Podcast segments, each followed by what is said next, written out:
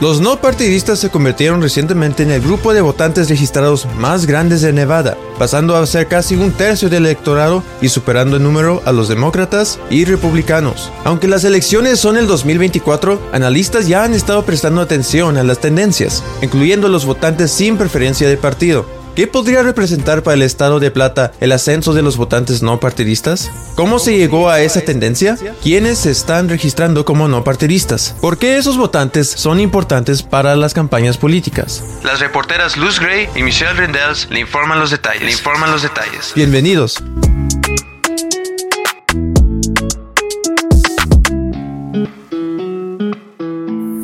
Así es, bienvenidos a Cafecito Nevada. ¿Cómo están? Les saluda la reportera Luz Gray. Recuerde que aquí le explicamos la noticia. Y bueno, para ir entrando en materia, hoy también me acompaña mi colega Michelle Rindels, la otra voz de este cafecito. Hola Michelle, ¿cómo estás? Hola Luz y amigos de Cafecito Nevada. Le invitamos a mandarnos sus preguntas y comentarios en nuestras redes sociales. Y bueno, ahorita que hablábamos acerca de los temas que le interesan y le afectan a nuestra comunidad, Justo ahora estamos entrando en un momento decisivo y se trata de las elecciones del 2024. Sí, ya desde ahorita estamos hablando de eso, están prácticamente a la vuelta de la esquina, aunque no lo parezca, el tiempo se está pasando muy rápido, pero también tenemos que hablar del papel de los votantes. Y no se preocupe si usted no está muy familiarizado con la política, porque aquí en Cafecito Nevada lo vamos a llevar paso a paso, ahora sí que de la mano por todos estos temas relacionados con las elecciones que ya vienen y otras cuestiones relacionadas. Y yo creo que podemos empezar, Michelle, por destacar, por ejemplo, que las decisiones de los votantes no partidistas podrían cambiar el rumbo político en estados como Nevada, que se consideran como indecisos o que no tienen, digamos que, una definición marcada hacia una tendencia en particular.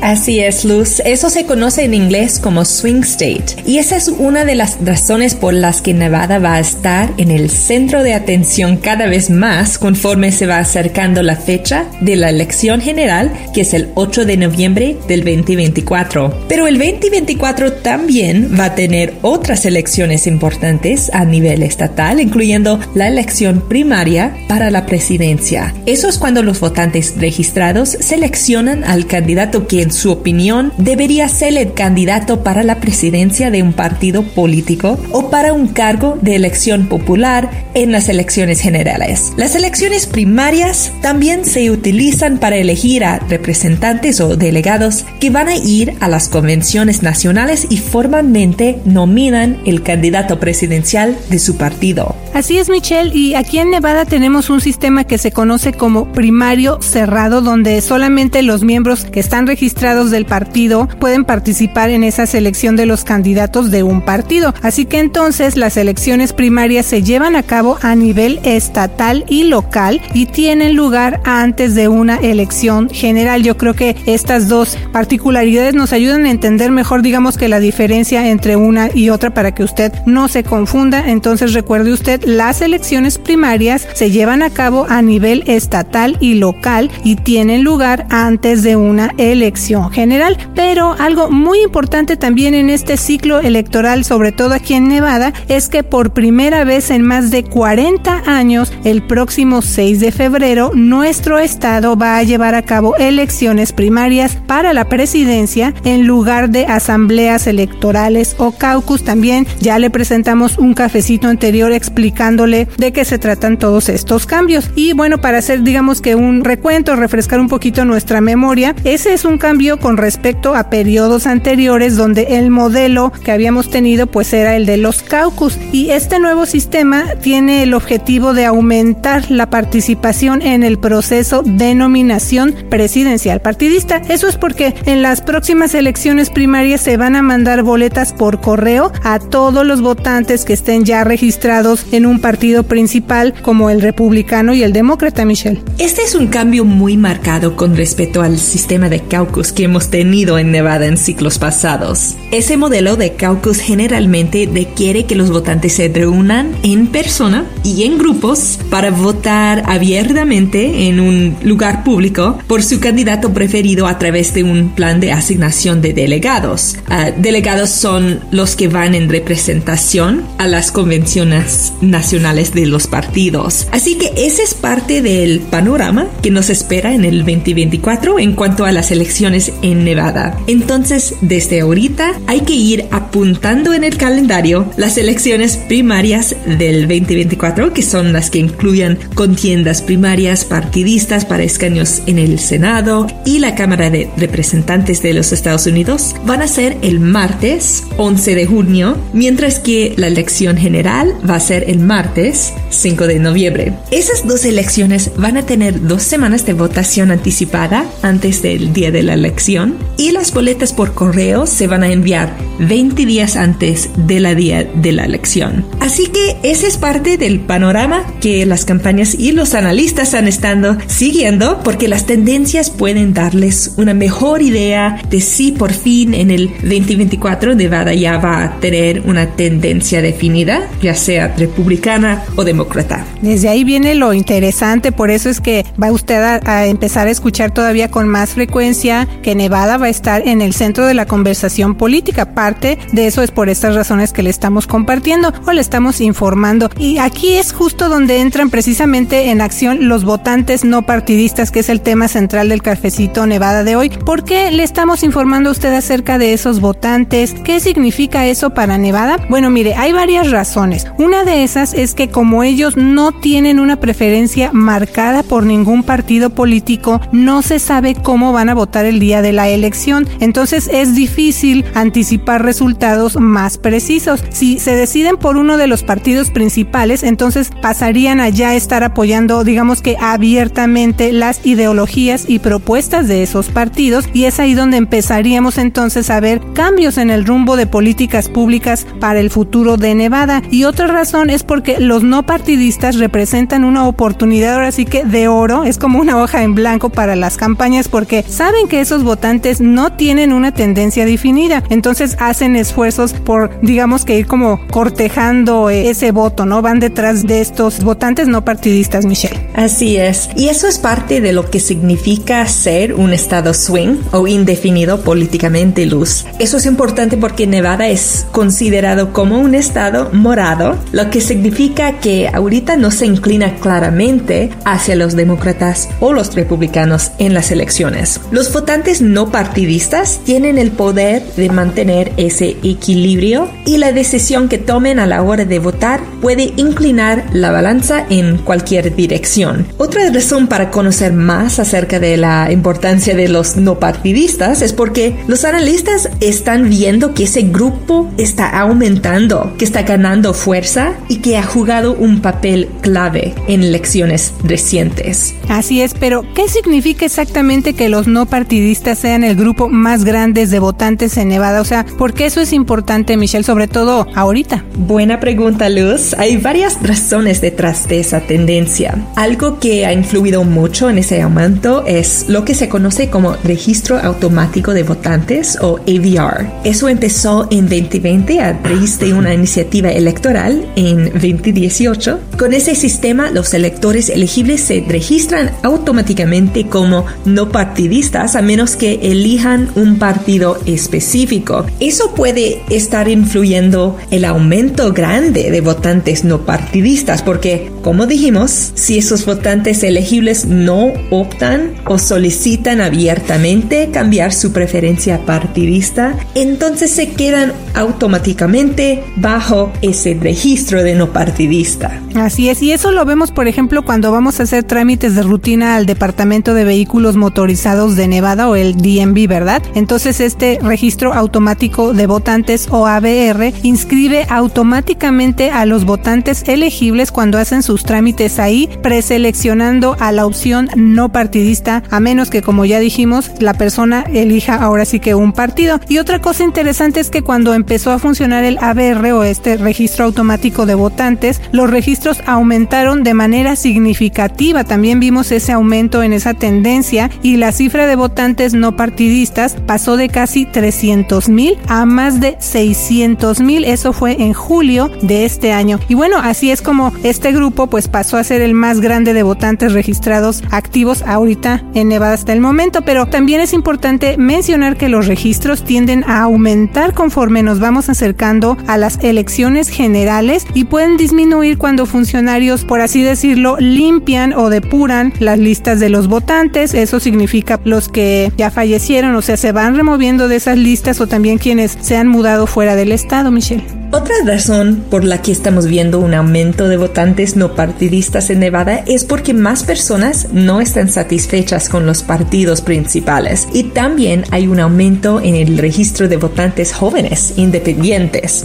Los votantes jóvenes, en especial los de 18 a 24 años, se están inclinando más hacia los demócratas, pero también hay un aumento en los no partidistas en ese grupo. La polarización política y la insatisfacción satisfacción con las campañas negativas también están impulsando a algunos votantes a optar por no afiliarse a ningún partido. Sí, y estas dos cuestiones, Michelle, precisamente también van a empezar a ser el centro de la conversación conforme nos vamos adentrando más a este ciclo nuevo de elecciones, porque estamos hablando ya, por ejemplo, de los votantes jóvenes, que también los analistas tienen que ir siguiendo sus tendencias para ver por dónde van eh, ellos optando, sus preferencias, qué temas les interesan también. Entonces, ese grupo de jóvenes votantes es muy importante y también puede ser muy decisivo. Y bueno, también por eso es que nos estamos enfocando en el tema de los no partidistas, porque ellos también, como ya dijimos, son como una hoja en blanco entonces para las campañas y se puede atraer ese voto también. Entonces, eso puede inclinar la balanza. Y otra razón muy importante de por qué se le está poniendo mucha atención al aumento de votantes partidistas en Nevada es que las encuestas de salida han demostrado que ese grupo, como digo, puede influir en el resultado de las elecciones, favoreciendo a diferentes candidatos en diferentes ciclos. Parece que estamos viendo un cambio interesante en la forma en que la gente se involucra en la política, pero ¿cómo se sienten esos votantes no partidistas acerca de su elección? Sí, bueno, eso también es otra buena pregunta, Michelle, porque por ejemplo nuestro compañero Sean Golonka habló con algunos de estos votantes no partidistas y también hubo un votante no partidista de Nevada, tiene 26 años, y él le dijo que él se inclina hacia la izquierda, que valora la independencia y una coalición más amplia para una democracia más saludable, pero que a final de cuentas ningún partido tiene derecho a su voto. O sea, en el caso de este votante, pues él dice yo disfruto mucho tener mi independencia en mi ideología y en mi facultad de elegir como yo quieren. También otros votantes no partidistas comparten ese punto de vista. Y bueno, aunque ese grupo es menos propenso a votar en comparación con los votantes que están, digamos, que más comprometidos con un partido, jugaron un papel fundamental en las elecciones recientes. Por ejemplo, eso se vio en carreras de alto perfil, respaldando tanto a candidatos demócratas como republicanos, y eso llevó a resultados todavía más divididos, Michelle. Así es, pero esos votantes no partidistas también tienen una limitación, ya que solamente los demócratas y republicanos registrados pueden participar en elecciones primarias cerradas. Y también aquí viene algo muy importante. Aunque los no partidistas pueden usar el registro de votante el mismo día para las elecciones primarias, no pueden votar en todas las elecciones. Así es, pero también hablamos de lo que los no partidistas significan para las campañas y los partidos, o sea, ¿qué están haciendo los principales partidos para atraer a estos votantes no partidistas? ¿Quién se está ganando esos votos, verdad? Entonces, por ejemplo, los partidos principales están buscando formas de involucrar a esos votantes. La asambleísta estatal demócrata Daniel Monroe Moreno, que también es la presidenta del Partido Demócrata del Estado de Nevada, dijo que esa tendencia en el aumento de los no partidistas es algo que ese partido ya esperaba ver. Y ella también señaló que eso no va a cambiar el trabajo que ha venido haciendo ese partido. Y otra cosa que mencionó fue la importancia de reclutar candidatos de calidad y contactar a los electores de todo el estado. Y en el caso del Partido Republicano de Nevada no respondió a varias solicitudes de comentarios, pero en una entrevista con el periódico Las Vegas Review Journal, el presidente del partido estatal que se llama Michael McDonald promovió las políticas de ese partido como más fuertes para la clase media trabajadora y agregó que ese tipo de mensajes son más atractivos para los votantes no partidistas. Y yo creo, Michelle, que también hay grupos involucrados en temas de política y acción cívica que ya están empezando a hacer eventos no necesariamente para captar votos, sino más bien para que el público se familiarice con el tema de la política. Ya estamos viendo que se están empezando a organizar algunos de estos eventos aquí en nuestra comunidad y también ellos buscan con estas actividades o estos eventos que el público pues sepa cómo involucrarse, de qué se trata la política, que se familiarice también con algunos términos y todo lo que conlleva para que en un futuro no muy lejano también gente de nuestra comunidad se conviertan ellos mismos en funcionarios electos que representen a sus propias comunidades,